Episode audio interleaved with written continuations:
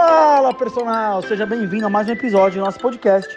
Eu tenho certeza que você já marcou reuniões para fechar parcerias, saiu dela super empolgado, mas não deu em nada. É exatamente sobre isso que eu vou falar no nosso podcast de hoje. Vem comigo, vamos que vamos.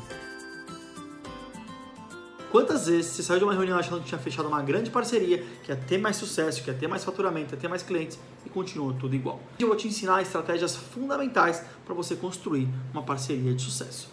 Primeira estratégia: quando você busca alguém para fazer uma parceria, esse profissional ou essa empresa tem que ter um público-alvo semelhante ao seu. Por exemplo, você é um personal trainer focado em emagrecimento. Onde você vai? Você vai numa nutricionista. Você é um personal trainer focado em corrida. Você vai aonde? Você pode ir numa loja de tênis, você pode ir num médico do esporte, você pode ir também numa nutricionista, você pode ir até num fisioterapeuta mais focado em esporte. Busque profissionais e empresas que tenham um público-alvo semelhante ao seu. E outro ponto muito importante, segunda estratégia, como é a empresa, como é o profissional. Você confia? Você conhece? Quais são os feedbacks que você tem? porque você demora anos para construir a sua empresa. Se você fizer parceria com alguém que não tem a mesma ética, que não tem o mesmo trabalho, que não tem a mesma capacidade que você, tudo pode ir por água abaixo, então tenha atenção nisso. Então vamos lá, você identificou esse profissional e você vai abordar ele. Como é que você faz isso? Vai mandar uma mensagem via direct, você vai mandar um WhatsApp, você vai encontrar ele pessoalmente. Sempre quando você busca uma parceria e quando você vai falar com a pessoa, você não vai chegar propondo e falando o que você quer.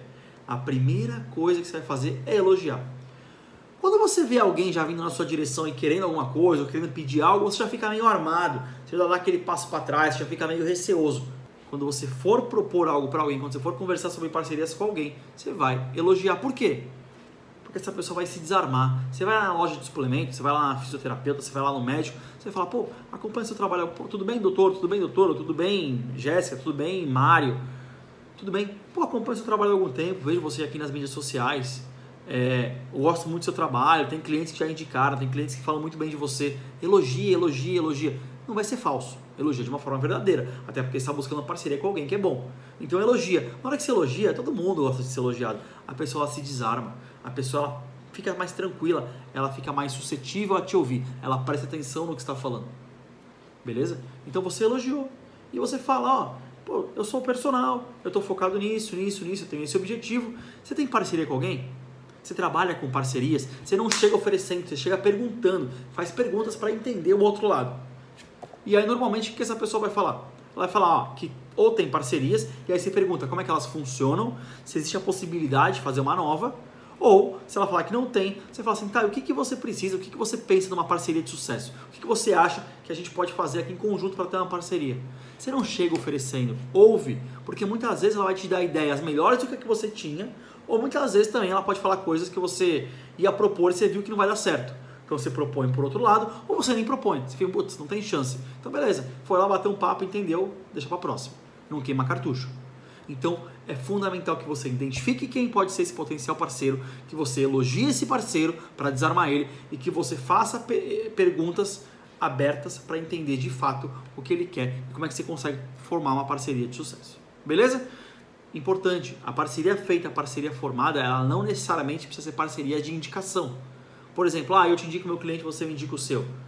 Como é que você vai fazer parceria, por exemplo, tendo, sei lá, 10 clientes e o outro profissional tendo mil, tendo 100, tendo 200?